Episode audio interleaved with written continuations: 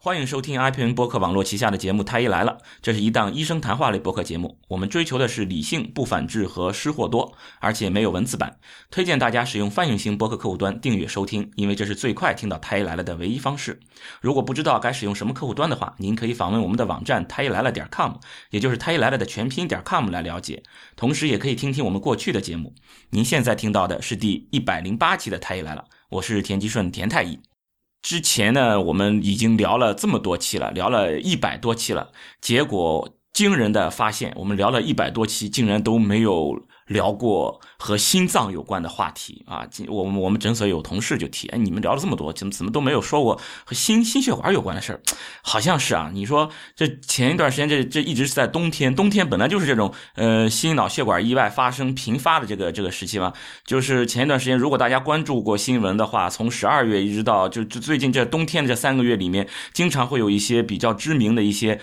中青年人啊，不是老年人，是中青年人，三四十岁的一些人啊，包括一些企业家啊，也包括这种演艺圈啊，三四十岁的人，就是因为这种心脏的疾病，包括高血压呀、心肌梗塞啊啊，就这些原因发生这种心脏骤停，然后就英年早逝啊，这种事儿。就是你去搜一搜这种网上有很多很多相关的一些一些信息，包括我们医疗圈啊，前前几前一段时间也是传有有有这种情况出现啊，就是非常非常可惜，就是有种壮志未酬的这种感觉嘛，就是年龄真的年龄不大，真的年龄不大，三四四十来岁啊，就是因为这种心血管的这种意外，然后英年早逝。其实就心血管一说什么高血压，这肯定就是老头老太太才有的嘛，是吧？六七十岁就总是有这种感觉，但事实上从我们。来这些这些新闻上来看，确实这个年龄真的不是那么那么老的人，可能真的中青年人三四十岁的人，可能就要面临这个问题了。所以这一期的太医来了，我们就要聊一聊这个和心血管有关的话题了。那么因此呢，我也把我们丁香诊所的内科医生何方医生请到我们的这一期节目来作为嘉宾，一起来聊一聊这个话题。我们欢迎何方医生。嗨，大家好，我是何芳。好，我们欢迎何何医生啊！我们来这这次我们是要聊一聊心血管，因为何方医生他的主要的这个专业方向也就是这个心血管的这些情况。那我们就说说这个，其实就是就说心肌梗塞吧。这个听起来真的是挺吓人的。就是你你说年龄真的也是不大，总是我们本来听说的高血压这些得得心脏病的这些人，基本上都是六七十岁，就是。大家就感觉，起码你是头发花白，对吧？当你老了，是吧？头发白了，然后你就得了高血压，反正就类似这样的。但是你说这头发都不白的人，也就有高血压，甚至能出现这种心肌梗塞这种情况。就是说，从医学上讲是有这种现象，就是说年龄会会是比较轻。是的，是的。就目前有一些统计分析显示呢，只有三分之一的就是猝死，就是心脏性猝死的患者，他在猝死之前是被医生认为是高危患者的，就是我们所想的一些啊中老年人啊，有高血压或者高血脂啊这些病史的人，有明确的心脏器质性疾病。但有三分之一的人呢，只有三分之一，就这种有有疾病只有三分之一。对，然后有三分之一的患者呢，猝死前是认为是低危患者，同时有差不多有三分之一的患者在猝死前是没有任何临床表现的，就是就是所所谓我们说的正常人。我靠，你不要吓唬我，就是你我这样的人吗？对，就可能他是有潜在的心脏问题，没有被显示。就是他日常的体检、常规的体检都没有发现有任何问题，也有可能会出。不是你你说这个话时候，我现在心里就不舒服了，你知道吗？太吓人，三分之一啊，这个比例非常非常高啊。对，差不多有三分之一，所以我们不能。那年龄呢？有没有有没有年龄一说？有没有年龄一说？嗯，年龄嘛，他三分之一看起来正常的人，他其实就是说，在我们嗯，年龄是一种危险因素嘛。那他如果连低危都算不上，所以他跟年龄也没有很明确的相关性，就是说任何年龄段都可能表现。那高危的年龄是多少？你们这边划划到高危高危年龄是多少？大于等于六十五岁。啊，六十五就跟我们以前的这种常规的这种认识是一样的，是吧？你要头发白了以后，就是六十多岁的人，这才是心脏病。对吧？这这种心心血管意外的这种这种高发的人群，对不对？嗯，对。就就至至少高危我们是划到六十五岁，这个是认知上是没有问题的。但是就刚刚你说有三分之一的这种发生这种心源性猝死的这种这种人群，其实就是我们认为的没有什么问题的正常人。对对，就是看起来很正常，他可能会有一些嗯、呃潜在的问题，未没有没有显示出来。那么有哪些？这个你得说一说。就是你如果我们眼中的看上去所谓的这些正常人出现了什么问题之后，我们就要担心，就要小心他一下了。你比如说，呃，有什么症状啊，或者是有什么生活上有什么有什么问题啊，等等等等，就是说有不正常的，包括你不正常的身体上的表现，或者你不正常的这种生活方式、生活习惯等等的，只要是偏离我们医学上建议的这种呃健康，偏离这个呃我们推荐的这种这种正常的这个这个轨道的，也可以是生活方式，也可以说是这种呃呃表现症状表现自己的不舒服等等等等，有哪些警报类的这些东西能有没有？这医学上我想应该总有。嗯，有的有的是存在有一些预预警的症状。嗯，一般情况下就是说在呃所谓的心源性猝死之前，会有一些嗯，比如说呃意识散嗯头晕啊，然后感觉事物模糊啊，意识散失啊，这是只是一小部分，更多的一部分是突然的发病来得很急、很凶、很险，就是有一些嗯心慌、头晕等没有特异性的感特异性的症状，突然就开始有嗯濒死感、大汗，然后就倒地。嗯，日啊，那那之前这个人是没有任何疾病史的，对他之前是不知道自己就至少没有查出来，至少啊，至少不知道没有查出来。对，但他可能会存在有一些，嗯、就是我们嗯、倒推的看，可能他存在是有一些危险因素的，就是比方说他有一些家族史，这个家族史呢，可能是说，嗯、像布鲁嘎达综合症啊，就是嗯、家族里面的人有业有猝死的这个这个经经历，然后包括它。哦那这个比例总低的啊，嗯对然后比较常见的呢，有一些就是吸烟啊，包括过量饮酒啊、哦咖啡因啊、脂肪酸啊，这些都是都会说加嗯、提高它发生猝死的概率。等等一个个来，咖啡因，也就是就咖啡肯定是咖啡因含量高的，对吧？对，就是过量的摄入咖啡。嗯、茶倒是茶呢？嗯、茶目前没有成为一个心源性猝死的危险因素。那咖啡是，对，嗯、哎，但是过我印象中好过量像咖啡在某哦叫过量，因为我我我印象中咖啡好像还有某些什么保护因素嘛，就是说喝咖啡不是什么呃不健康的生活习惯。过量摄入咖啡因是心源性猝死怎么样叫过量呢？怎么样过量？大于等于六百八十七毫克每天。六百八十七毫克哦，六百八十七毫克。那我我想想，因为孕期的话，我们推算是孕期推荐的咖啡因的摄入量不能超过三百毫克。嗯，那就是两倍了。孕期不吃啊，对，孕期不超过三百毫克，一般是不超过两小杯咖啡杯的这个量，也就是说一天不超过四杯咖啡。嗯，四个标准杯。就是说，如果你对，就如果你一天喝这个咖啡超过四杯，是每天超过四杯，这就属于一个高危因素。过对过量摄入咖啡因。哦，那么这这这样算是一个一个过量，OK，明白。我现在每天也不是每天吧，一天能喝一到两杯，也没有每天喝，那还行。就是我现在是一种还保持在这个孕妇阶段的这个这个量，嗯、那还还还算可以。OK，下一个啊，呃，咖啡说完了，那茶我知道茶，反正咖啡因的含量应该是咖啡的一半吧，嗯，应应该是这样。但是你说茶并不是一个高危因素，对，茶没有明确的写写写写到呃心源性猝死的危险因素里面。嗯、那那么咖啡因过了，那下一个你刚刚说脂肪酸，这个是怎么回事？嗯，脂肪酸是这样子的，就是嗯，血浆里面的游离脂肪酸的浓度升高，是和一些室性的心律失常是有正正相关的。那一般，血血浆游离脂肪酸，那么这个是就抽血。嗯，对，那游离脂肪酸跟我们抽血查这个血脂是什么关系呢？因为我们查血脂不是什么高密度脂蛋白、低密度脂蛋白，什么那个那个是胆固醇，就是胆胆固醇，对啊，对啊，然后这个是两码事情。嗯，这个所说的是，嗯，是油甘油三酯，但是跟胆固醇是两码哦，事。是甘油三酯。对，哦，我明白，就甘油三酯。你说这个游离脂肪酸指的就是甘油三酯，对的就我们平时查的。哦，那甘油三酯高过高，那么是一个高危因素。是不是甘油三酯过高与室性心律失常是有一定的正相关？那胆固醇本身就是血管动脉硬化的一个明确的一个危险因素，就是胆固醇会导致冠心病的发病率增高。那冠心病也是，啊对，也是会和心源性猝死相关。总的来说，就是血脂是要严格控制的，是必须要达标的。啊，那么呃，就是就是说，血脂是一个高危因素，因为它又引起了另外的高危，然后另外的高危可以造成，所以说就是这个这个因果因果关系链稍微有点长，就是是吧？对的。啊，那么那其实这样一弄，可我估计大家就会很害怕。你说去抽血，有几个没有甘油三酯或者是胆固醇升高的？嗯，对，因为中国人的饮食可能偏向于嗯摄入过多的油脂，因为喜欢炒菜啊，什么都放很多油。其实，嗯，饮食的健康也很也和血脂有很大的相关性。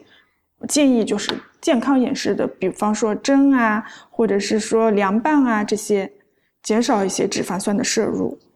就我们这花生油其实也都一样的嘛。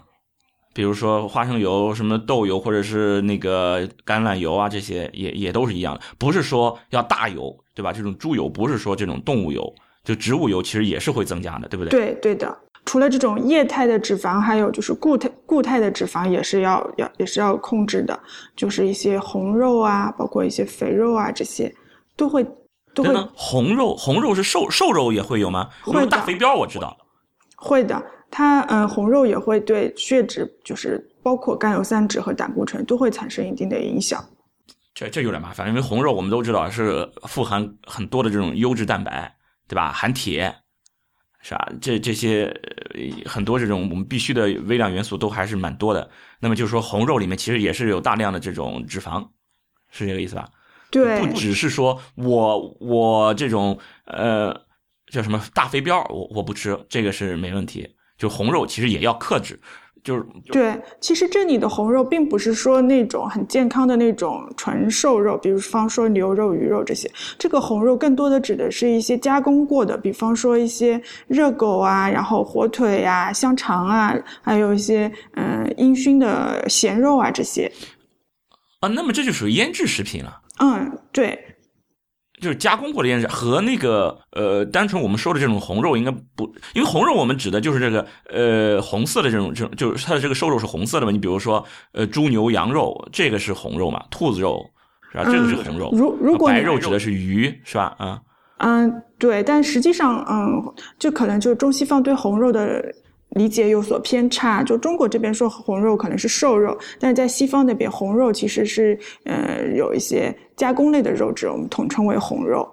然后嗯，跟瘦肉相比呢，就这种加工加工类的肉可能会含有更多的反式脂肪，嗯，然后它的那个嗯就是脂肪量，脂肪对人体来说可能比一些不饱和脂肪酸更加对血脂的影响更更大。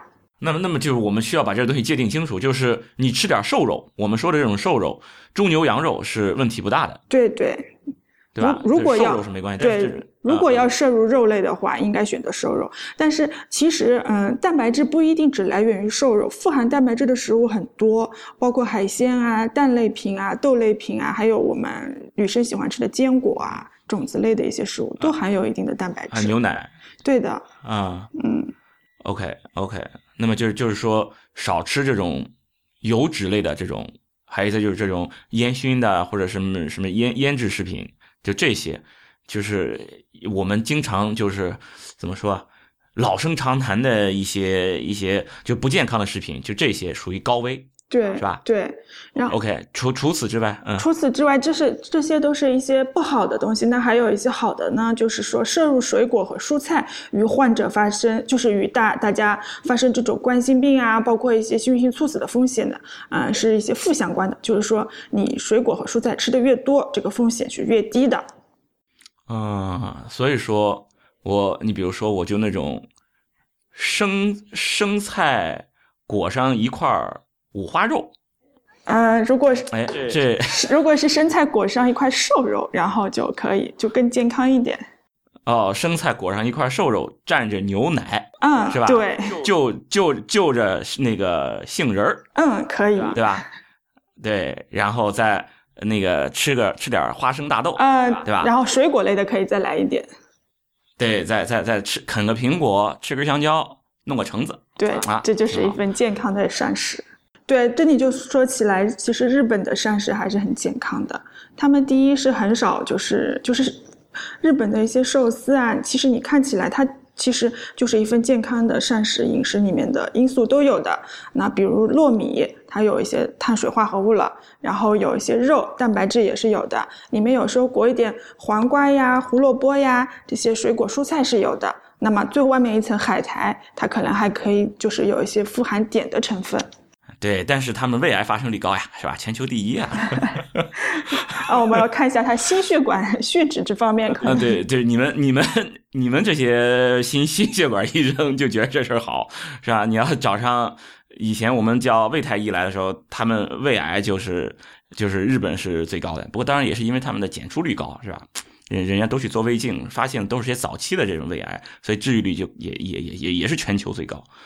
那那那我们还还是说心心血管的，那么就除除了这些方面，还有没有其他的什么危险因素或者保护因素？嗯，还有一个比较重要的就是抽烟。就抽烟是属于危危险因素，对对吧？对，抽烟是冠心病啊，包括心源性猝死的一个确定的一个呃危险因素。嗯，然后呢，吸烟喝酒这都是不推荐的。对，嗯抽烟呢，我们是一定要给它戒掉。那酒呢，是可以给它限制一下，就是叫戒烟限酒。对，就关于酒，其实我们之前也也聊过一期了嘛，啊，呃，关于喝酒的这个这个事情，大家也不妨听一听之前的我们一期节目。然后另外呢，其他的还有就是肥胖，就是一个人的体重，他的 BMI 指数也是嗯会，嗯也可以推测他的这个发生心搏，就是心脏骤停的这个风险的。一个肥胖的病人，他发发生猝死的概率是增加的。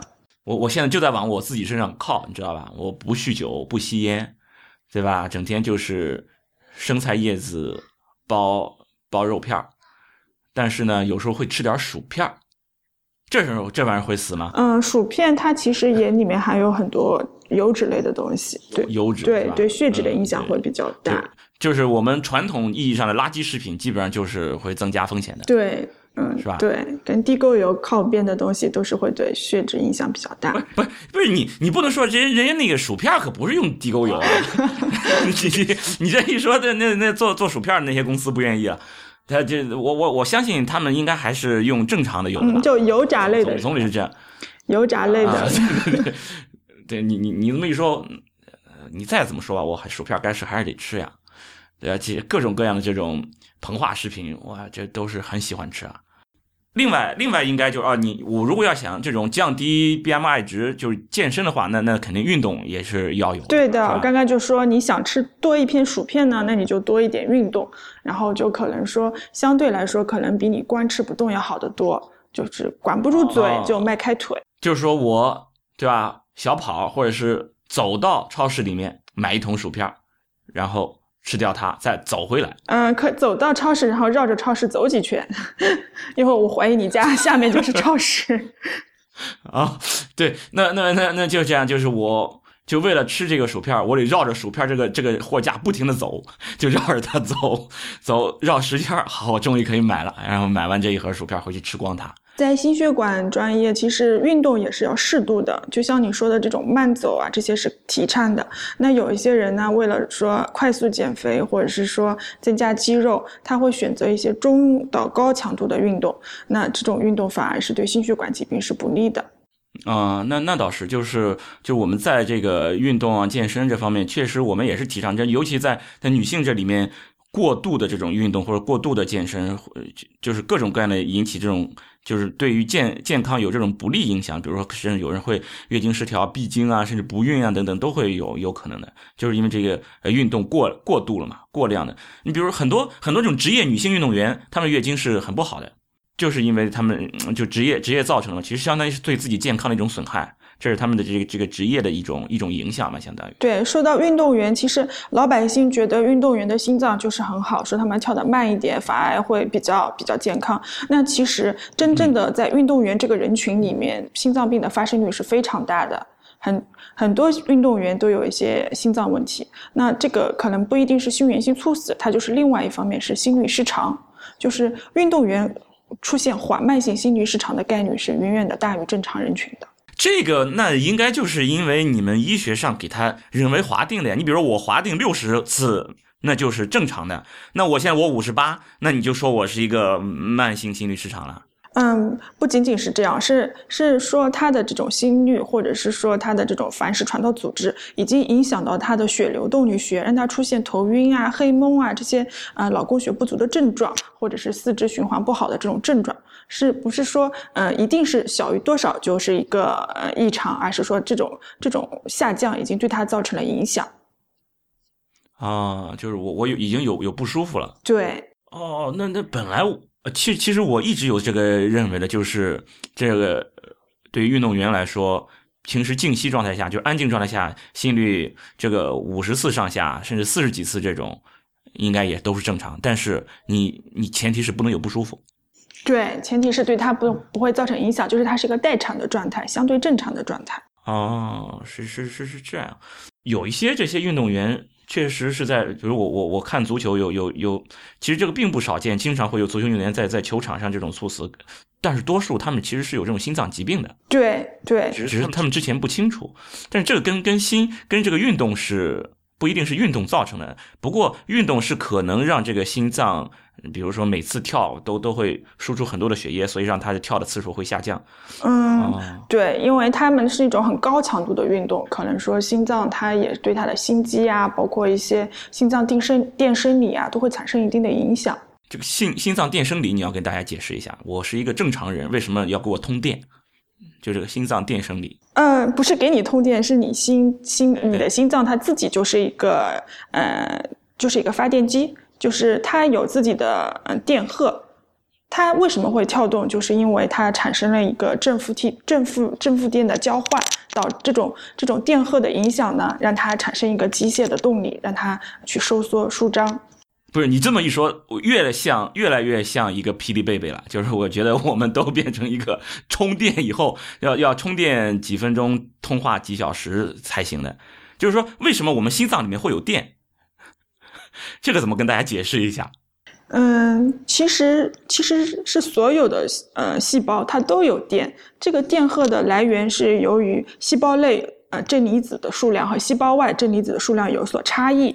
也就是说，呃，你房间里面的是呃正电，房间外面的正电没有房间里面的多，那么相对来说，房间外面就是负电。那么你这扇门，它就是就变成了一个电池了，就是有正极有负极。其实应该说是，呃，因为我们的血液里面是有很多这种这种呃电解质的，也就也就是说，血液里面会有这些离子，比如说氯离子呀、钠离子呀、钾离子呀，对吧？对，钙离子。细胞里面也有，都在我们血液，对对，就在我们就在就在就在血液里面，就在细胞里面，它都是有这些这些化学上的这些离子的。这些离子有些带正电，有些带负电。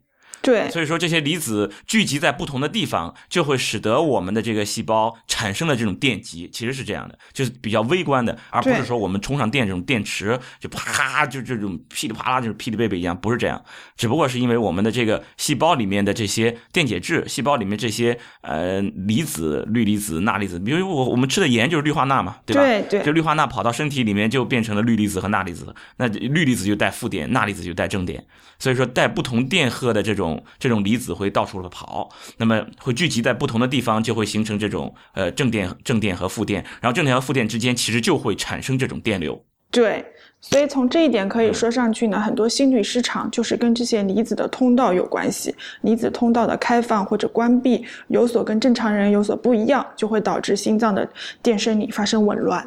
对，就是说我们这个心脏它之所以能够跳，就是因为不同的这个。电的就带电的这些离子到处跑啊，一会儿跑进去，一会儿跑出来，一会儿跑到细胞里面，一会儿跑到细胞外面，所以就产生了一些电流，然后这些电流就会刺激我们的细胞刷刷的这这种这种收缩，所以说其实就相当于是给我们细细胞给我们给我们充电了，这个。这个心脏里面这些细胞里面是有很多的离子，然后它就产生这种电流，这种电流刺激了我们这个心脏，哇，这个这个肌肉就收缩收缩，舒张舒张。就是最最开始我们心脏其实有一个叫做窦房结的东西，对吧？这个这个跟大家跟大家讲一下吧。嗯，窦房结就相当于是心脏的一个呃管一个一个管家一个司令，他会发出一个命令，就是说啊跳，那么下面的人就就。在它下面，司令下面有副司令，那么副司令就跳一下，副司令再发出一个命令说跳，那副司令下面的可能就是什么呃师长啊、团长级别的就再跳一下。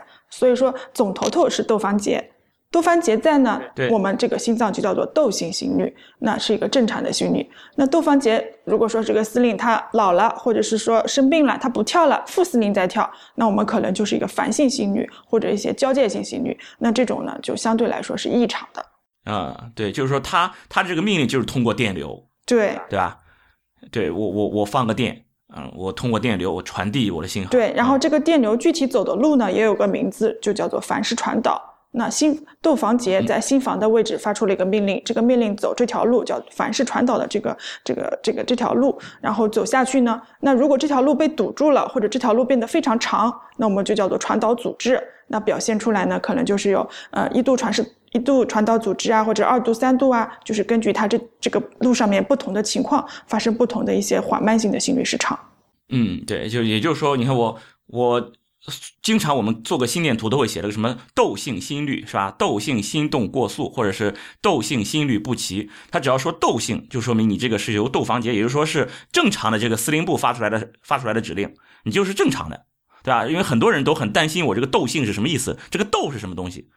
是吧？这个窦是是哪个窦啊？怎怎么怎么描述？什么窦？姓窦，就一个宝，一个一个一个穴，对，下面一个脉，对，一个一个穴字头下面一个脉，对啊，就是说这个窦性的心率是正常的，由我这个窦房结，就这个司令官他发出来的命令，通过这个电流唰，我我就告诉我的心室心房，啪，你就去跳，然后我发命令，这个这个条路我们叫做房室传导。对吧？那那如果这条路不通顺，有问题，那就是我们传说中的什么房室传导阻滞。那条路呢，有有主干道，有分干道，那有有左树枝、右树枝。那具体到心电图呢，有左树枝传导阻滞，右树枝传导阻滞。那具体的也是有不同的表现。对，就是说不同的这种心律失常啊等等的，这个这些东西就是从我们心电图，所谓的心电图嘛，就是我用这个这个东西来查你心脏里面放电的情况，对吧？你你你心脏里面这些电流到底是怎么样的？所以我我查的就是你这个心电，它到底是有没有什么什么异常？你这个心电是从哪里发出来的？是从这个窦房结，是从这个司令部发出来的吗？如果是 OK，这就是一个窦性的心律；如果不是，那就是从哪里发出来的？我觉得都能看得出来。我查的就是这个心电，所以我们我们称为这个心电图。心电图其实最多也就是查出来你你有没有这种那个心律不齐，对吧？这是我们最最常见能够通过心电图发发现的问题。心电图其实它并不是对心脏放电，有很多人觉得电极贴在自己的胸口是不是对心脏放电？它其实它是记录心脏自己的电活动的，就像你说的，对对，就接收，对它它只是接收，对。然后嗯，心电图呢把这些信号记录下来，通过一些曲线表现出来，就是我们看到的心电图。那如果心脏有问题，那心脏的就是它的那个电信号也会出现异常，心电图的曲线就会。就会发生不一样。那具体，嗯，它能它能表现什么呢？就比方说，跳得快啦，跳得慢啦，或者是说哪个地方在先跳，哪个地方在后跳，这些心电图上是可以看到的。但它仅仅只是记录心脏的电电活动，对心脏的形态呀，包括功能啊，它是没有没没有办法做评估的。啊，对，就我我我只是知道这个心脏放电，就是这里面这个这个电流流动啊，这这就放电的这种情况，但是心脏有没有变大？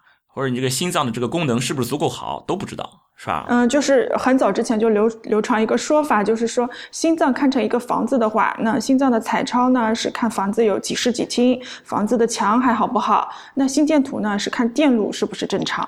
那可能什么冠脉造影啊，包括一些冠脉 CT 啊，就是看房子的下水道水管有没有堵，有没有漏。啊，对，就是就各种针对心脏的一些一些检查。对。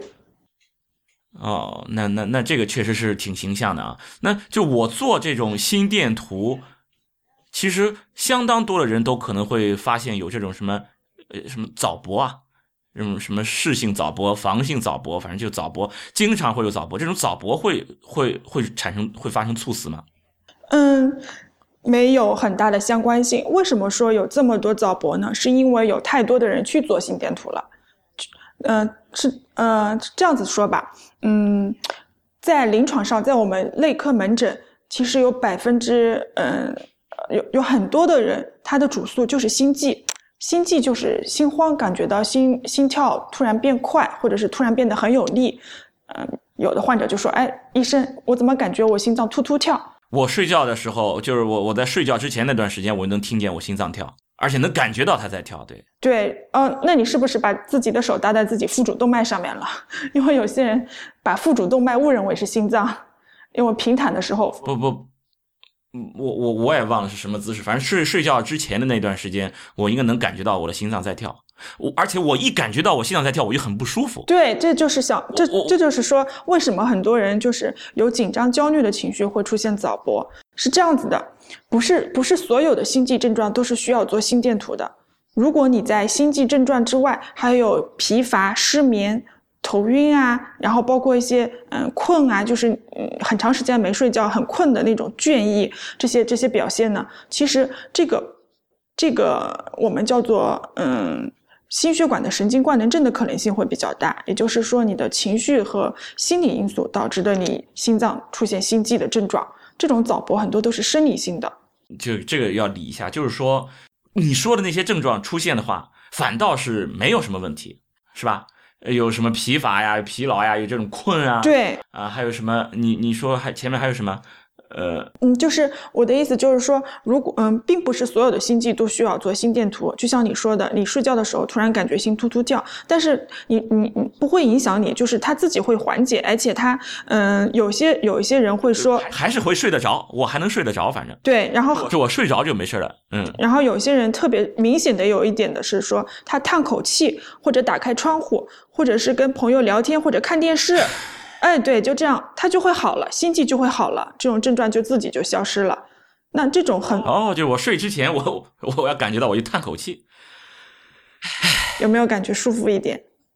我本来我也没有不舒服呀，我睡觉前我现在很清醒，好吧？哎，我我就就是说那个，嗯，我能感觉，我我是说我能够在睡觉前感觉到自己心跳，我觉得这个不舒服是我。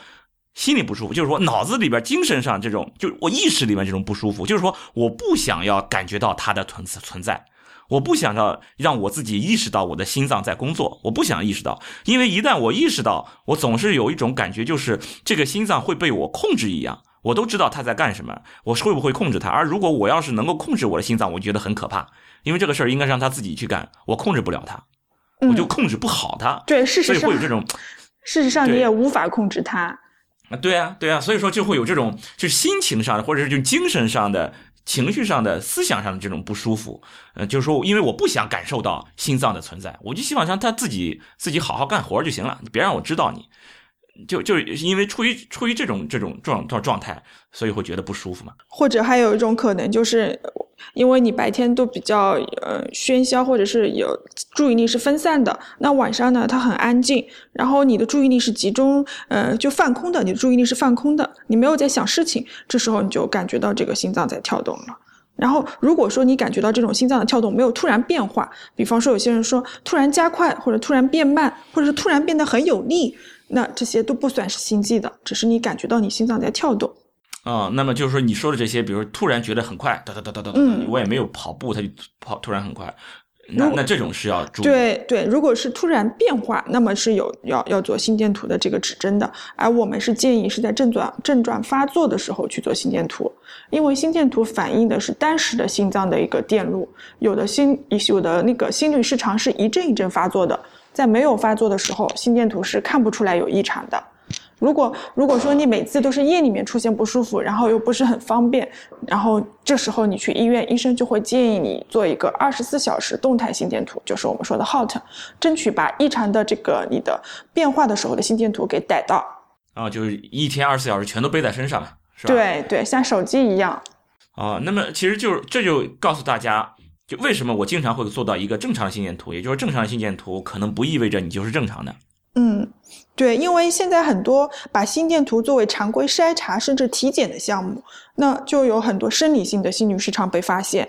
就那生理性的心律失常给发现了以后呢，反而会带来一些不必要的恐慌。这种恐慌的心理呢，又会使这种呃症就是一些平本来是不存在的症状被扩被跨嗯扩大。呃正常，不是说这个生理性的这种心理失常，心律失常这个名字就是不正常。为什么还有生理性的是心律失常？嗯，对，心律失常其实是嗯是有很多病因的，其中有一块病因叫做生理性的，比方说嗯紧张焦虑的情绪，或者是之前我们谈到的浓茶，浓茶就是一个生理性的心律失常的一个诱因，还有一些酒精性的饮料，都可能是一些早搏的诱因。但是很多人他们去做体检的时候都是空腹的呀。空腹去做检查，当时做了心电图，如果有问题，那还能说他是没有问题吗？空腹的时候有可能，哎，我们所说的这些诱因，并不是说一次性的，而是说他生活习惯中有每天都就去呃长期的服浓茶、咖啡，不是说他那一天没喝他就没有，而是他之前他的那些浓茶、咖啡也好，酒精也好，在他体内都已经产生了一个蓄积的作用。其次呢，空腹还有一个就是饥饿，饥饿的时候也会对呃心脏的一些神经内分泌产生影响。包括饥饿的时候，脂肪的分分泌，呃，脂肪的代谢会增多，那么体内的酮体会变多，酮体变多导致一种酸性的物质会在体内蓄积，那这种也是对心脏的定时力有所影响。所以说，长期饥饿的人出现，就减肥的人，减减肥的人群当中，心律失常的发生率也是高的。但是你看，这些都是一些不正常的现象，那么我发现出来，那就应该去处理呀。那你为什么还说处理的？呃，原则或者是说重点就是避免或者是消除诱因，这是最重要的。不需要不需要继续的深一步的检查，也不需要口服药物治疗。就是说，比如说我去做体检，我发现了心律失常啊，窦性心律不齐，什么房性早搏，就是说这些如果发现的话。那下一步怎么办？如果他的嗯，如果他的病因是生理性的，就是说它存在一些诱因的话，那么消除和避免诱因是最重要的，不需要扩大检查，也不需要口服药物治疗。那寻找诱因，我不知道有没有，就找不到诱因啊，也有可能吧。嗯，有可能的。那找不到诱因，我们就需要根据你的早搏，就是心律失常的性质来来看。那如果说是嗯偶发的或者是单元性的早搏，那我们考虑基本上就是生理性的。那什么叫做偶发呢？就是一分钟内小于六个，嗯，一分钟小于六，一分钟一般就是七八十次，对吧？对，大部分人平均就七八十次，七八十次里面有个六次是早搏，十分之一，不到十分之一。嗯，对。那单元性的就是说早搏的形态都长得一样，就每一个早搏都长得一样。那单元性的偶发的，我们就会说可能都是生理性的。那什么什么样的早搏是不是生理性的呢？简单来说是非偶发、非单元性。那实实实际上呢，就算是和和或的关系是和的关系还是或的关系啊？非偶发、非那个单元性，或对或哦，是而而其实啊，就算是频发或者是多源性早搏，也也不是都必须要药物干预的，因为所有的抗心律抗心律失常药物都有治心律失常的副作用。具体还是要还要还是要医生来评估一下，到底是利大于弊还是弊大于利。那么其实就是说，我如果我没有什么问题，我就做体检，那么我去做一个心电图，就是说这种几率有多大？就是做出来有问题，就我没有什么不舒服，我就是做体检，发现了心电心电图发现有异常，有多大的几率？是，其实是没什么事儿的。是这样子的，有研究发现，采用那个 HOT 来监测，嗯，有高达百分之八十的表面上健康的人都存在室性早搏，反性早搏可能就更多了。健康的人是正常的人，你是说？对，就是表面上健康的人群，就是体检，比方说一个一个单单位两百个人来体检，可能里面有一百六十个人都有室性早搏。就是说，你你如果没有任何不舒服，你去做这个心电图，你有百分之八十的机会做出来有心律失常，就是什么室性早搏，对，是房性早搏，对的。就是说，反倒是我做个心电图没有做出来异常，还倒是个呃少少数人群啊。哦，我说的是 HOT，就是二十四小时动态心电图。哦，二十四小时动态啊，就是说我我我如果做二十四小时，我总是基本上总是可以。可以抓得到这个这个早搏、房性早搏或者是早早搏的。对，如果说你就对于这些人，嗯，你说，如果是二十四小时动态心电图，一个早搏都没有，我们我记得我第一次遇到这种病人，我都用手机把他的报告给拍下来，因为就很少，非常少。啊，那我明白了，因为你想想，一分钟就算一分钟六十，呃，一小时一小时就是多少？三三千六，二十四跳三千六百下。二十四小时一般有十有十万多个心跳，十万个多个心跳都是你的呃窦房结那个司令官发发出的，没有一个乱跳的或者提前跳的，真的是少之又少。因为现代人压力很大，然后各种危险因素也很难避免。然后其实而且对，就不光是这样，嗯你你就算你生产个产品吧，十万分之一的容错率啊，对对这个是很。这个这个是很高很高的，几个西格玛，我我我是没没概念，十万分之一，我觉得六西格玛也也也差不多了吧？这个这个 这个是属于很很高质量了，是吧？是的，嗯，啊、所以说大部分人其实还是会有一点点出错的。对所以你如果说你的心电图啊、正好就是逮到了早搏，或者是说发现了早搏，也完全没必要就是说紧张、焦虑，或或者是说一定就觉得自己有疾病。它可能只是说，呃，你在二十四小时当中发生的那个早搏的时候，正好你去做体检啦，或者是怎么样，给他给他捕捉到了。那那那你看，你这样总结一下啊，就是说，如果我有病，我真的有病，心脏真的是有问题，我做心电图可能也查不出来。对，对吧是的，然后呢，我没病的话，心电图呢还可能给我查出问题来。嗯。那心电图检查的意义在哪里？嗯，这也是现在就是比较嗯嗯比较质疑的一个地方，就是体检到底需不需要做心电图？其实呃，正规来说，如果是常规的健康人的筛查是不需要做心电图的，就是说你没有任何症状是不需要做心电图的。那哪些病人是需要做心电图的呢？就是说对于冠心病的病人，他一一直就有 ST 端 STT 端的改变，而这种改变是持续性的。包括一些嗯陈旧性心肌梗死啊，它有陈旧性 Q 波啊，这种 Q 波也不会随着时间的推移而消失。对这种一直存在的变化，那么心电图捕捉就是和评估都是非常有意义的。也就是说，其实是没有必要对于大家都去做心电图的。嗯，对，但是，一般情况，你比如说我，我以前在我我们单位，我每年做体检，心电图是必做项目嘛。嗯，对，因为为什么是嗯这样子呢？因为其实嗯，就是说心心呃心悸的原因，就心律失心律失常的这个其中有很多的嗯就是原因都是良性的，就是所谓生理性的，但是它偶尔呢也可能是。会危及生命的一个心律失常的表现，就是心悸，它的它的原因，它可能是嗯，比如说嗯，室室性心动过速，或者是嗯嗯 Q 长 QT 延长导致的一些尖端流转性室速，但万一是这种疾病造成的呢，那就会有很严重的后果。医生为了避免遗漏这种可可治疗的情况呢，可能就会不恰当的进行这种几乎是没有什么诊断和治疗价值的检查。啊，那那反正就是就就知道了，你你就我觉得就也就不用再去找这个理由了，反正没有什么事儿，就是你就常规体检是没有必要做做做心电图，可以这么讲吗？可以的，那六十五岁以上呢？你前面不是讲六十五岁应该是个高危吧？对，那那个时候需需要做需要需要做的。那存在一定的危险因素的时候，特别是存在冠心病的危险因素的时候呢，我们是要做心电图的。就像之前说的，心电图对冠心病的评估还是有非常重要的意义的。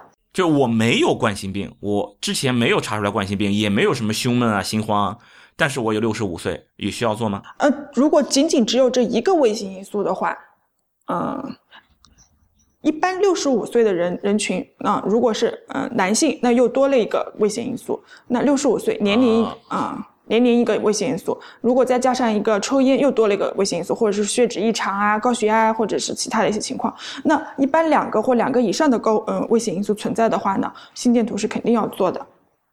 啊、就单纯只有一个，我我我我我明白意思，就是说你还是要看的，单纯只有一个，没有什么其他的，其他都很好。你一个非常超级健康的一个一个六十五岁的老爷爷，呃，老爷爷就不行了，六十五岁的老奶奶，对，对对，就是很健康很健康的六十五岁老奶奶，你可以先不做。对，呃，那就但老奶奶其实年龄要再大一点，应该也要做了吧？但但其实啊，就是这种假设没有什么意义，因为六十五岁的人，你去问他有没有说心慌或者是胸闷，基本上百分之百的人都会说是有的，就是 对，都会有症状。对都会有症状，他们都不管是是真的主观上的症状还是客观存在的症状，但他们多多少少都是会说哦有会会心慌或者是说心悸或者是说胸闷。这些都会有一些需要排查。那心心电图呢，又是一个非常好的在鉴别诊断上有一定意义的，所以说还是要做的。啊、也就是说，其实现在基本上就是你至少你年龄要要要比较大了，就像我这这么这么青春年少，花季少男，就基本上就应该就不需要做，对吧？嗯，就是太太年轻嘛。我我我还太年轻，可以其实就是不用做。但嗯对，但是如果你一直存在睡睡觉，就是入睡前感觉 心跳不适，那我相信没有不适，我我只是心里不舒服，不是心里不舒服，就是脑子里不舒服。你你明白这意思吧？就是我能感觉到他在，所以我不想感觉到他在，是这种别扭。就我在跟他闹别扭，是这种不爽啊。其实我我并没有觉得不舒服，身体躯体上的不舒服其实是是没有的。那那那那那我就知道了。那还有一个就是一直在讲这个冠心病的问题。那么就冠心病是怎么回事？就是我有胸闷，其实就是要排除冠心病吗？嗯，胸嗯对，其实冠心病它症状非常不典型，哪怕一个牙痛的人，那如果是说他冠心病的危险因素很多，他出现了牙痛，他去挂一个急诊内科，医生都可能会让他去做心电图，就是因为冠心病或者是说，嗯，冠心病分很多，分稳定型心绞痛、急性冠脉综合症、心肌梗死。那这几块疾病当中，每个疾病都有自己典型或者不典型的症状。那其中有一部分呢，又是非常凶险的，会危及到生命的。所以说，冠心病是是一个胸闷或者是心悸、心慌的患者最主要需要排除的疾病。嗯，对，就是因为我们上上学的时候就在说嘛，肚子疼的人也可能是冠心病，是吧？我胃疼啊，胃疼也要做心电图，是吧？就就就是反正就是这样，就是冠心病这个事儿，真的是什么症状都可能出现。你说牙疼，哎。那那这个呃冠心病跟那个猝死，就是说从冠心病发现冠心病到到猝死之间，能能差多少？就呃。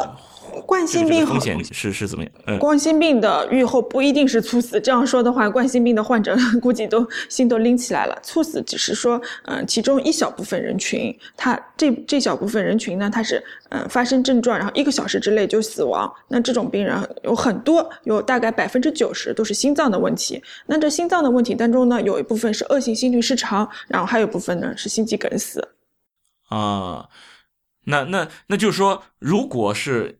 因为现在我我看的那些报道呢，就是这个人先是蛮年轻的，就四十来岁这种，就是先是高血压，然后就是又有冠心病，然后就是说什么心肌梗死、猝死，就这好像就这么一条链的嘛。就从那个各种报道上看，感觉也是这么一条链儿就这种情况有什么能注意的吗？首先我。先不要得高血压，对吧？就如果真的血压高了，下一步该怎么一步步的让让自己能够降低这种风险呢？嗯，是这样子的，高血压只是冠心病的一个危险因素，并不是说高血压的人就一定会得冠心病。冠心病呢，就是冠状动脉粥样硬化性心脏病，是嗯心脏主要的。功能是把血打到全身，那心脏心脏自己呢也要有为它供血的血管，那么这条血管呢叫做冠状动脉。如果冠状动脉的内壁长出了斑块，那这个斑块如果呃一旦慢慢的长大堵住了血管，或者是说它不稳定，它有一些纤维帽脱落啊，导致一些血小板聚集啊，然后堵堵起来了，就是说这这条路走不通了，那么心心脏远处的心肌得不到血血和氧的供应，就发生了坏死。呃，其实就是说。高血压是你身上的血压全都高，对吧？但是冠心病呢，指的是针对心脏的这一根血管出问题了。对对，是的。就是说我心脏我要想干活，我必须要有获得养料，给我心脏供氧的这根血管出事儿了，被堵了。是的。那那堵的少了，那我就痛，就闷不爽；堵的多了。那我这个供血的这块地方就供不过血了，供不过血的这一块没有养料，那就坏死了。对，所以就根据这个血管堵的情况，或者是说这个心肌得到血和氧的这个程度，那就分为一些稳定型的心绞痛啊、急性冠脉综合症啊、心肌梗死。那其实治疗上最主要的目的就是把堵掉的地方给给弄通。那。那有有两种，一种就放支架吗？就是放支架，是的，是的，传说中的放支架，就是各种各种黑，是吧？现在网上一提就是什么支架，出厂价二百，什么放置有没有没有二百？什么出厂价几十，放个支架几万，不都是这么说吗？一个医生给你放一百个支架，把你直接咔咔就把你变成变形金刚，就不是都在这么说吗？嗯，支架支架已经是被黑黑出翔了嘛？嗯，支架的出现其实还是有一定的非常非常非常大的意义，因为曾经呢，那这条路走不通，曾经人们的办法就是绕过这条路，或者是重新再再再修一条路，那就是血管搭桥嘛。那那这种呢，可能是说它的创伤会比较大。然后，嗯，可能对，嗯，患者来说呢，可能要进行开胸，呃，受到的疼痛会比较多。那放支架呢是微创的，它的好处可能就不用再说了。那为什么为什么被黑出翔呢？是因为支架有时候会放的过多，有一些情况下，其实去绕绕绕了这块绕，重新走一条路，或者是说，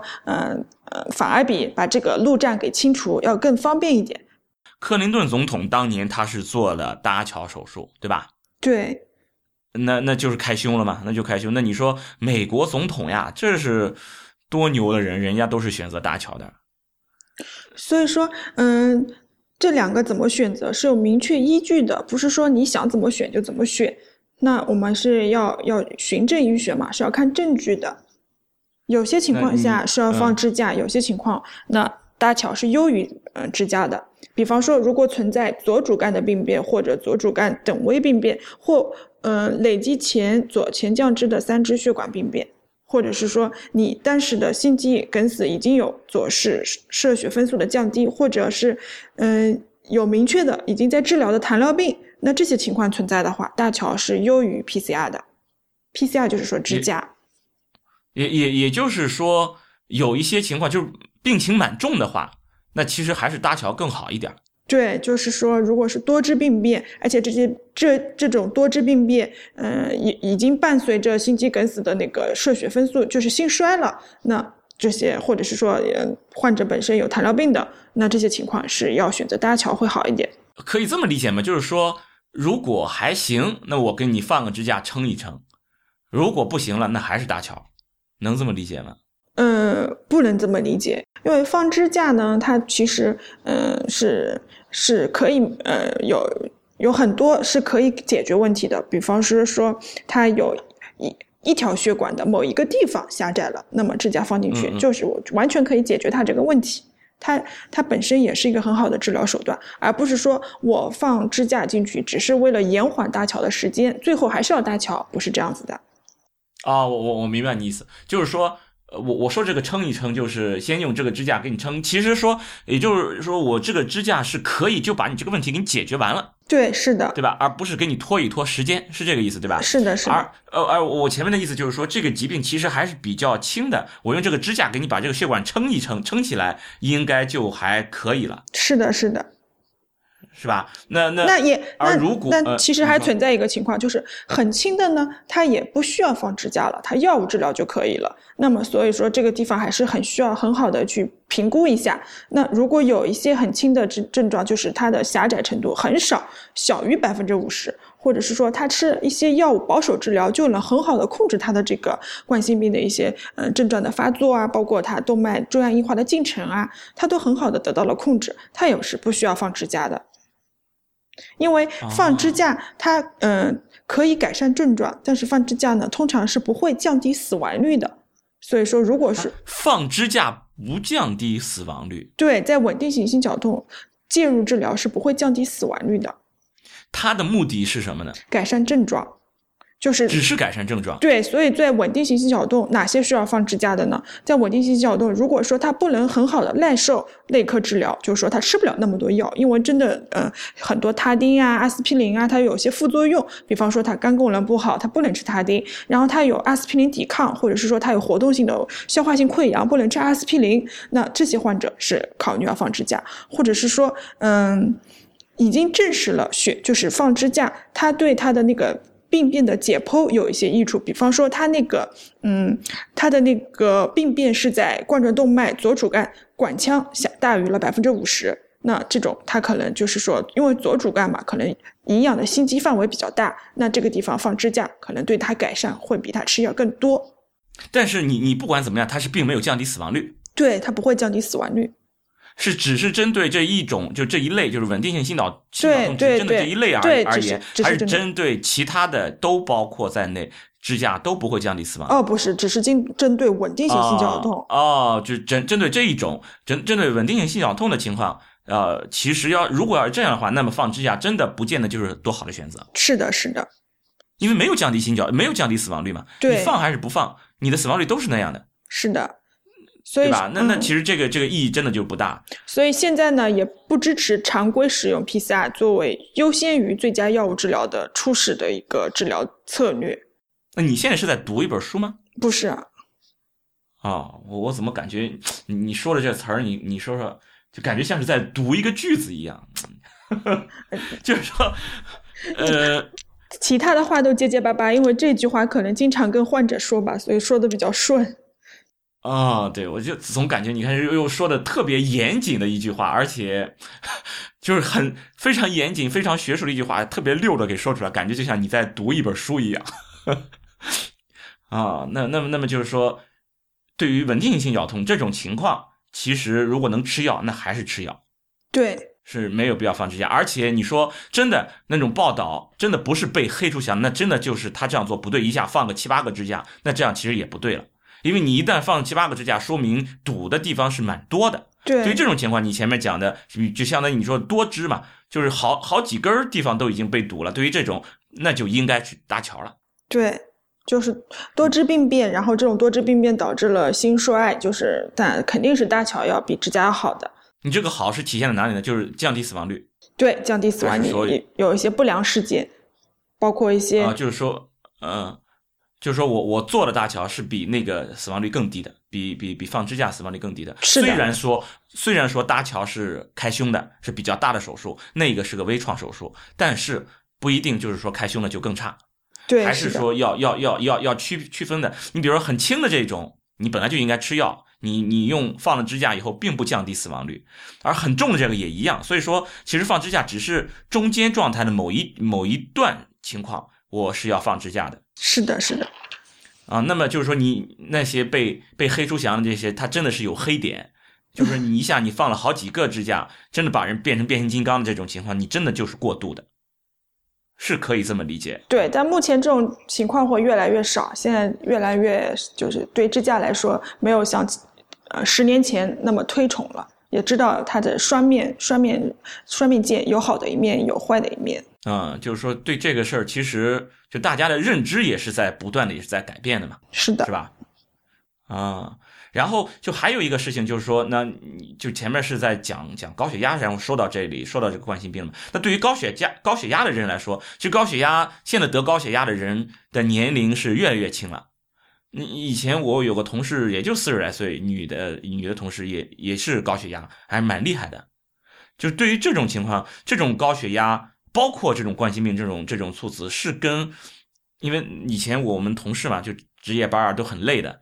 是跟这种情况有关吗？是不是就是因为太太累啊，工作压力大呀？是不是跟这个有关？包括我们看的这些新闻报道，也就是说啊，这些创业者呀等等的，就是这种压力大，然后。工作太过疲劳，整天熬夜啊，没吃饭也不规律，睡觉也不规律啊，所以得了高血压，所以得了冠心病，是有这种因果关系吗？或者是这种高危因素是存在的吗？嗯，高血压的危险因素是明确存在的，但是它的危险因素里面并没有说，呃，过度疲劳，就像你说的这种，嗯，熬夜啊，饮食不规律啊，这跟高血压是没有明确正相关的因素，就是相关性的。呃，你说的高血压的危险因素存在指的是什么？就是你得了高血压是会，呃，增加冠心病的风险，对不对？嗯，对，高血压自己也是有它的危险因素的。啊，就高血压本身也有一些事情可以增加高血压的。你前面我们也说了嘛，什么高油是吧？高脂对吧？太胖，这些都是高血压的危险因素，对吧？那些是冠心病的危险因素。高血压最主要的是一些嗯高盐饮食。啊，高盐饮食就引起冠心病的危险因素，不见得就是引起高血压的危险因素。对，这是两大块。但是我引起高血压的危险因素，应该是引起冠心病的危险因素吧？呃，也不一定，也不尽其然。哎，但是我我得了高血压就会得就会增加冠心病的风险呀？那那这个为什么不会增加那个风险呢？就是就是这个因果链又长了一点而已吧？嗯，不是。高血压的高血压可能会说，嗯，导致就是有它是冠心病的危险因素，但是它不一定说所有的高血压就一定有是冠心病。那高盐高盐是高血、嗯高盐是高血压的危险因素，那也不是说所有的高盐就会导致高血压，所以就是说有一部分患者他嗯吃的比较咸，但他就没有高血压，也没有冠心病。那有有一部分人呢，吃的比较咸是高血压，但他就是没有冠心病，这是这是不一定就是说，呃，一定是必然的。啊，我我知道，所以说我们叫高危嘛，就是说。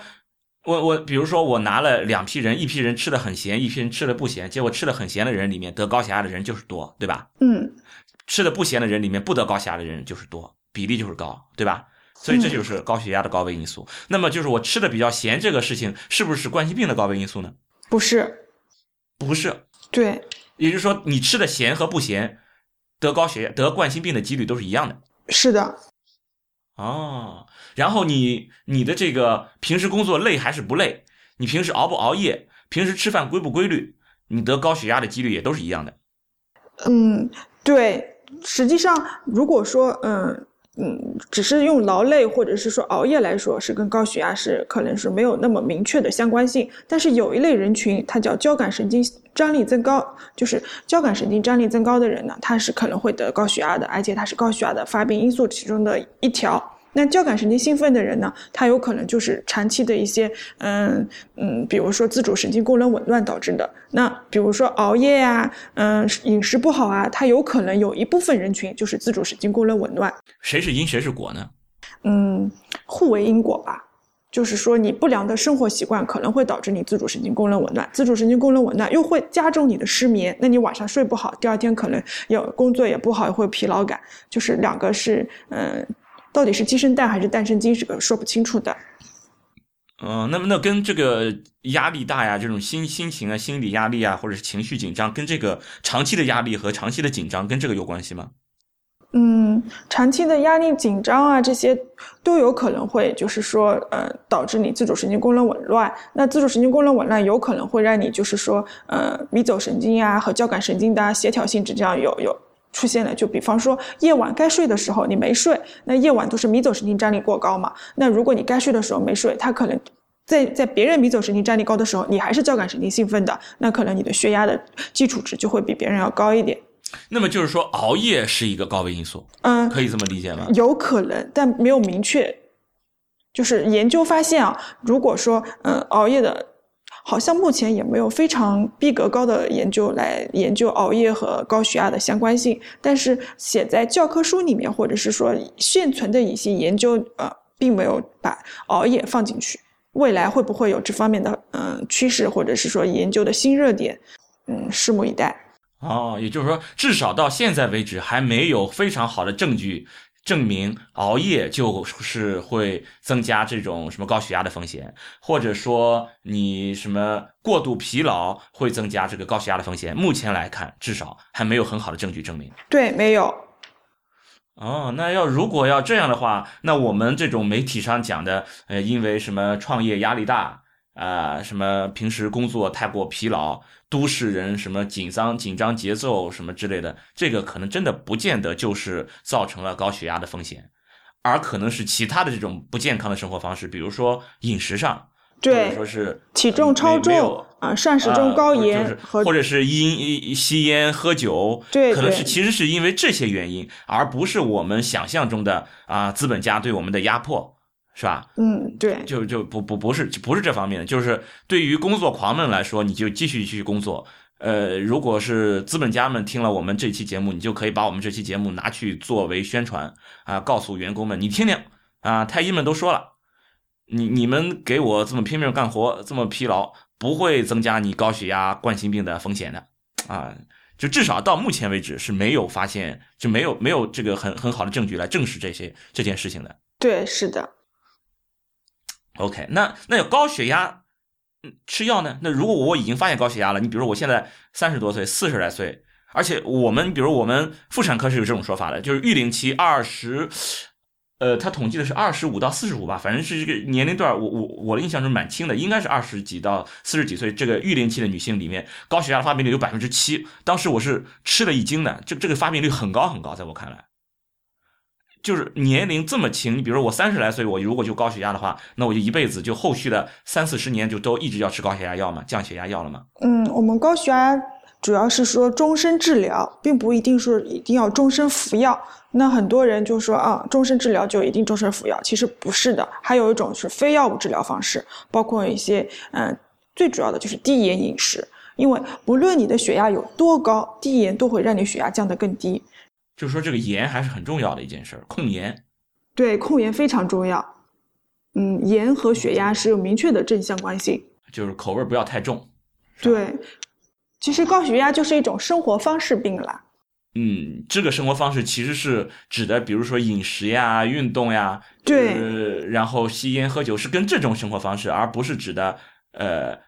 什么饮食不规则呀，或者是什么熬夜，就至少这个，我们虽然觉得哎这种很不健康，但至少没有研究证明它真的就那么不健康，对不对？对，它不算是呃高血压的一个危险因素，但是在治疗里面，非药物治疗里面，保持呃放松心情啊啊，避免一些呃精神压力啊和情绪抑郁啊，是非药物治疗的一个手段。那么就是说，什么情况下要要要一定要一直用药呢？嗯，非药物治疗三个月不加。就如果初次发现高，呃，就是诊断高血压，又是一级高血压，然后我们可能就是开始非药物治疗。那如果说非药物治疗三个月不加，就药物治疗。那在药物治疗的过程中呢，如果出现血压下降，出现因为在药物，嗯，血压是受很多因素影响的，包括一些外界的温度啊。你冬天的时候你要吃降压药，那么到夏天的时候，外面的温度变暖和了，你血管舒张啊，包括一些嗯嗯其他的一些内分泌的改变，因为嗯。环境对人体的神经内分泌的调节都有影响。一般等到夏天的时候，血压就会降低的。那如果降低已经低到不需要吃药的程度，那药就是要及时给它停掉。啊，就是说我我即使是吃上药了，可能也是会停药的。对，会停药的。而且我们希望能出现停药的状态。嗯嗯，但我我还是要监测，我只要把血压监测好就 OK 了。嗯。所以说，血压我们只我们的目的是达标，不管你是吃药也好，还是非药物治疗也好，还是有其他的一些，包括呃去运动，嗯，对，就是药物和非药物治疗，总归是让它血压降下来，只要降下来以后就 OK。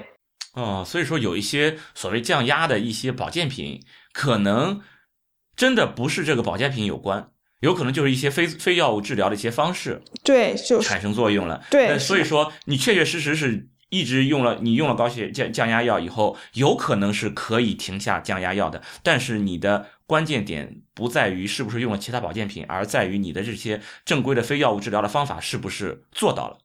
是的，就是你的这个健康的这个生活方式、饮食啊等等的，你你是不是做到了戒烟戒酒呀等等，这些是不是做的足够好？如果这些做的足够好，有可能是可以把这个降压药停下来的，是有可能的。对，非常有可能，因为其实。对于高血压这一个疾病来说，非药物治疗它的作用是非常非常大的，这也是需要普及和要做的地方。就血压高血压的患者要自我监、自我监监控自己的血压，就自己能控制住自己的血压的。那又是你要控制你李积极了。嗯，是的。啊，那你你要怎么控制你自己啊？嗯，那说起来嘛，大家都知道，但是做起来其实很难。第一个就是戒烟。那戒烟，第二个是限酒，又是前面那些啊，戒烟限酒，对，减轻哎控控制体重，对，不能吃薯片。啊，那研究发现，体重减轻百分之十，受缩压可降低六点六点六毫米汞柱。百分之十六点六毫米啊？对，一百斤变成九十斤，它的血压就会下降，从一百。总不能一总不能太轻吧？总是在正常范围，就对于超重的人来说，嗯，还是说所有的人都是这样？对超重的人，啊，就是胖子。你你你的 BMI 太高的这些人，就体重指数太高的这些人，你你能够降低个十斤，那么你的血压是可以下降的。嗯，如果超重百分之十以上的高血压患者，他的体重减少可能就是血压会更明显。呃，如果你是 BMI 在正常范围内，也是要降低体重。对，也会降低，也 BM 就是不管你的嗯体重是多少，那如果你的体重减轻百分之十，收缩压都会降低的。那如果十斤是百分之十是吧？百分之十，哦，那哦，对，这样应该其实也好理解。你你我的这个血压要想称二百斤和称一百斤，这总是需要的这个压力是不一样的嘛。嗯，那最主要的原理是因为减轻体重呢，它可以降低一个交感神经系统的活性，就是它的张力会减少，而且它可以改善胰岛素抵抗，就是嗯，让让胰岛素变得更敏感。那嗯，也也间接的就降低了盐盐的敏感性，因为很多高血压的患者，他的发病原理就是跟盐有相关的，所以从这一点也可以看出，降低体重和限盐，它的最终目的都是就都是它都可以降低血压。啊，不不是因为太重，你这个血压这个负荷高啊，啊这个是是拍脑袋了是啊。对，啊，所以说其实说来说去还是管住嘴，迈开腿，对吧？吃薯片前一定要绕着这个这个薯片的这个货架多走几圈才能买，走十圈才能买个小包装，走二十圈能买个中包装，就是就是这样啊。嗯，那其实比比之前说的管住嘴就是迈开腿，呃，多一个就是可能还是要嗯、呃放松心情，因为虽然说嗯、呃精神压力。并不是一定会导致高血压，但是它会影响降压治疗的一些呃一些效果。就是说你在吃降压药的过程当中，如果你情绪高度紧张啊，生活压力很高啊，可能降压药的效果会比较差。为了让大家能够再再不要那么紧张，因为一开头我们在说这个猝死，然后你又说有三分之一的这种猝死其实是健康的人，就是看起来没有什么问题，对看起来啊看起来健康，对，就这批人他出现了什么情况？就之前你说的，有可能他们其实是有这种呃生活方式的这种不健康生活方式，有高危因素，他自己没有意识到。那么当出现有什么这种，比如说征兆啊这种情况的时候，你要引起重视，要引起注意，有没有这种这种情况？嗯，首先就是，呃，一定要改正自己不良的生活习惯，比方说你，你呃抽烟啊、喝酒啊，在外面经常，吃饭。这这这个我我知道，就是说这些这些生活方式，这个要改变，就是说出现了什么，就警报点一样的，啊，就发生了什么时候，我要小心，哎呦，你你那要注意了嗯，比方说你你体检的时候看你的血脂那个，如果你的嗯甘油三酯大过了五点七毫摩，呃就是嗯就甘油三酯和胆固醇的水平会比较高，尤其是低低密度脂蛋白它的水平会比较高，那这些可能都会提示你的血管已经在进入一个动脉粥样硬化的一个进程当中。那这个动动脉粥样硬化这个进程，如果说不加以控制或不加以逆转的话，它往下发展就是冠心病、心肌梗死这些。所以说，嗯，如果你的血脂异常，你就是需要报警的。那还有一个呢，就是你有嗯早发的一个心血管疾病的家族史，也就是说你的一级亲属、直系亲属当中有人小于五十岁就有就有冠心病等这些病史发发病，那这个也是这个是需要你警惕的。那还有呢，就是腹型肥胖，就是男性如果腰围大于大肚子啊，对，大于八十五厘米，嗯对对，女性大于八十厘米，或者是肥胖，就是 BMI 大于二十八，那这些腹型肥胖也是嗯需要你注意的，开始要减肥了，控制体重了。还有就是，啊嗯，其现在有有的说是，嗯，那个，嗯，CRP 就是，呃，C 反应蛋白，C 反蛋 C 反应蛋白，如果说说你没有任何感染的情况下，它一直很高，就呃十毫克每升吧，那可能也是提示你有一些，嗯、血管内皮细胞的一些炎症的活动，所以说这个可能说还是，嗯，也也能间接提示你有就是，呃，这方面的因素吧。那如果要是发现这种情况，除了生活上的改善，还有没有其他，比如吃什么药啊之类的，有没有什么，或者是有没有什么嗯能做的呃，又回到非药物治疗了，就是说是啊？改正不良生活习惯是最主要的。然后，如果说你在非药物治疗没有嗯没有帮助你达标，比如说你血脂控制不了，那这时候就要吃一一种一一一大类药物叫他汀。他汀是可以明确可以降在降低血脂的同时，它可能会嗯、呃终止或者是逆转动脉粥样硬化的进程，它可能让已经存在的斑块变得不不那么容易脱落，或者是说呃斑块不要变得更大。对对，他汀这个药，就至少我我以前上学的时候学到什么降血脂、控制血脂，尤其是心血管这一块儿，其我对他汀的认识就是这是一个保命神药嘛，这不就是？就当时我对他的认识，那就是说，对于对于我这种整天吃薯片、生活方式不是非常健康的人，我一边吃着薯片，就着他汀类的药吃，怎么样呢？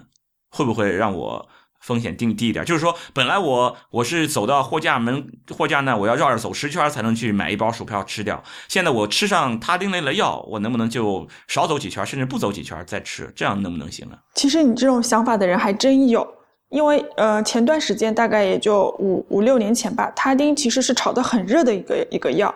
那很很多逼格很高的试验都说他汀他他呃多么多么厉害，多么多么可以啊。嗯，就是呃，终止一些呃不良事件的发生的，降低它的一些发生的概率。那很多很多人就说啊，那我出去经常吃外卖啊，或者是在外面经常应酬的人啊，我就把这个药备在身上，我就是不是就一定能帮我降血脂，一定能呃降低我发生一些冠心病的概率呢？那其实不是的。那他汀他任何事情它都是一个双刃剑。那他汀它有好的一部分，也有它不好的一部分。他汀它会造成一些嗯不良反应，常见的有横纹肌溶解，还有它一些肝酶的损伤。那如果说你并没有嗯必须要吃他汀，而你过过多的吃他汀，那可能是它的弊处比利处要更多的更大，对你来说反而是不好的。你并不能从降脂当中获益。那哪些人吃他汀是可以获益的呢？就是说它的低密度脂蛋白大于。嗯，好像是一百九十毫克，那一就是低密度脂蛋白比较高的人，他使用他汀，他的获益会比较多。那如果你血脂很高，但是你低密度脂蛋白是小的，小于一百或者是更小，小于七十，那可能是不能从降脂中获益的。呃，就是说我我看一下我的低密度脂蛋白如果还低的话，嗯，那还是比较那那如果我是甘油三酯高呢，或者我的胆固醇高呢？那如果说你的低密度呃脂蛋白呃低的同时报呃有有这个。甘油三酯高，那就很很很大的一个可能就是跟你的饮食有正相关性，就是你是饮食造成的，而并不是你体内的酶的异常造成的。那你这个时候你就要清淡饮食，限制摄入油脂的含量，那你的血脂就应该可以会下来。那么跟吃他他汀类的药是关系不大了，对对，靠吃这个药是不能实现的。对，就是说我不能就着他汀类的药吃薯片，这个是没用的。对对，就是应该把这个薯片停下来，不要吃了。对，就是事实上，只要血脂达标，血血脂达标都可以看动脉粥样硬化。所以说，你不管用什么方式，只要你让你的血脂下来就可以。如果能不吃，就最好不要吃。是药嘛，总归三分毒。嗯，所以说这个控制血脂是可以，就是降低风险。就是说，对于这种，比如说这种猝死这种事儿，是很可怕的嘛。对吧？嗯，就是甚至包括之前我们讲聊过一期，就是急救了一期。当时是我的一个大学同学的家人，是也是很年轻，跟我同龄的嘛，三十多岁。当时是在工作单位，当时是心源性猝死。呃，那期我们讲的是急救，啊，就是讲在公共场合我们应该怎么去急救。我们也聊过一期，然后确实是就没有救过来嘛，因为急救当时在他的那个工作单位。都是些啊啊一个一个 IT 企业，他们当时的同事全都缺乏这种呃那个 CPR 的这种这种常识或者这种方这种技术嘛，结果就送到医院，其实就已经心跳都已经超过心跳停止已经超过半个多小时了嘛，所以就没有回来。就当时也是给我的触动蛮大的，因为当时就那个我我同学他他家人其实平时也就是我们说的这种健康人嘛，没有什么没有什么特别的情况。然后真的就是心源性的，所以就这种事儿，如果你的身边或者是你看一个这种呃报道啊等等的，看到这种情况，对人的这种刺激性确实是很大，就总是感觉很没有安全感。尤其像我这种晚上睡觉的时候就能听到自己心跳的这种人，真的是就是会没有安全感。这种心脏的这种情况，总是想要我有没有什么办法能够让这种事情不要发生在我的身上。反正总是有这种要求嘛。对这个我很能理解，但是我给出的答案有可能会让你失望，因为心源性猝死它发生的时间和方式通常不可预测。也就是说，我们对它的预防的重点主要还只是做干预，就是危高危人群。对为对于一些看起来很正常的人，如果我们每个人都去干预的话，就就过度了。嗯，对，就过度了。OK，那么其实说，要么怎么叫做猝死呢？就是很突然。如果你能够预计到的，那么就不是一个很突然了。对，是的，它的其实它的定义中最重要的就是自然、快速和不可预测性。不可预测，对这个，其实医学上确实有太多的这种不可预测。所以说，怎么说呢？那那那句话很很可怕的一句话，你不知道明天和什么同哪一个先到，对吧？呃，对，所以所以说，就为了让明天。先到的这种几率更高一点，那么就是说，让我们现在就是建立这种健康的这种生活方式，是这种生健康的这种生活方式，嗯，比如说包括戒烟戒酒啊，戒烟限酒是吧？嗯，对，戒烟限酒，低低盐低脂啊等等的，就是这些这种运运动呀，就用这种这种生活方式，能够降低我们这些不良事件的这种发生。对，不是说你吃点什么保健品，呃，弄点什么神药等等之类的这种，其实那些。不见得有什么有什么作用，还是说一个一个这种良好的生生活方式，可能对我们才更有帮助。而至于一些很很极端的一些一些突发事件，这种事可能对我们的刺激就跟那个飞机失事一样，对吧？就我我可能明天我要去去坐飞机，结果我要去的这一家这个机场恰好刚刚有一个飞机从这里起飞，然后失事了，这给人的打击是很大的。你的心理上的这种紧张情情紧张程度是非常非常强的。但你是其实嗯，不能因为对不能因为害怕就不坐飞机了，就是这个是没有没法预测的。那其实我们远期呃可以就是可以可以想一下，我们如果说呃社会公共场合 AED 多一点，也许我们的恐慌的心理就会减轻一点。那 A 对对对 AED 的存在对心源性猝死还是非常重要的，所以一些欧美的国家在人口流动性很或者是人口密集的地方都会有 AED 的。所以，如果我们在预防上不能做得更多，我们就在它的救治上面期望政府会投入更多的人和力。对，是的，是的，就是说关于 AED 这一块，其实我们之前也也聊过，就是使用 AED，包括怎么做这种 CPR。其实我我们其实这个应该作为一个国民常识，就是使用使用简易的这种 AED，然后呃学会最简单的这种心肺复苏，然后呃。怎么去？一旦发生有这种人晕厥的这种情况下，你去做心肺复苏的同时，赶紧呼叫打幺二零啊等等的。其实这些东西应该是作为一个国民的一个一个常识，就是在教给教给孩子们，可能说就是从比如说小学生、中学生开始，就应该让他们有这种意识，知道该怎么做。然后我们其实就是让我们所在这个环境也也更加的安全一点。就是你不能去预防它，我不能做到很好的预防吧？有可能就是在这种就是怎么叫大面上，我我可以降低风险，不能做到非常精确的预防。但是如果我们能够在这方面的这种呃医学的这种素质上能够大面积的提高，你比如说我的 AED 的这种可得性更更强一点，易得性更更强一点，对吧？就是这种，你比如说有地铁、火车站都可以能够见到 AED，或者这种大型的这种游乐场所都可以见到 AED，那这种确实能够让我们的心里确实能够更更踏实一些。对，而且不只是我们医务人员会做这种心肺复苏，普通的人也也基本能够大体培训过，知道了解一点。嗯，我我做一，至少我做这个胸按压的时候，不是不知道往哪里压，对不对？这个姿势还能对得上，就是能有这么一个一个环境，可能对我们的这种安慰性可能也会更好一点，我们也能更心里更踏实一点吧。嗯，对的。田老师，就是我刚才在看，我们之前不是说心电图，嗯嗯不需要嘛？但是对嗯高危因素的人，就是就是对心源性猝死有高危因素的，就是高危患者，他还是要做常规心电图的，就是他最好是是通过心电图来筛来发现的。就是高危人群，就是之前我们讲的什么吸烟啊、喝酒呀、体重高呀，然后高盐高脂的这些人，这是这些高危，对吧？他年龄大、男性等等的，就这些高危因素还有心，就是一些本来就有心脏病的人，比如说布鲁盖达啊综合症本来有心嗯心肌病啊，本来有心对，然后家家族有这种心脏病，就是有这种情况的这些人，你如果存在这种高危因素，那么你去做这个呃做心电图的意义还是存在，对对对吧？还是有的，那甚至都有可能要做心超。对，心电图、动态心电图，包括一些运动试验啊，这些都有，就都是有益的。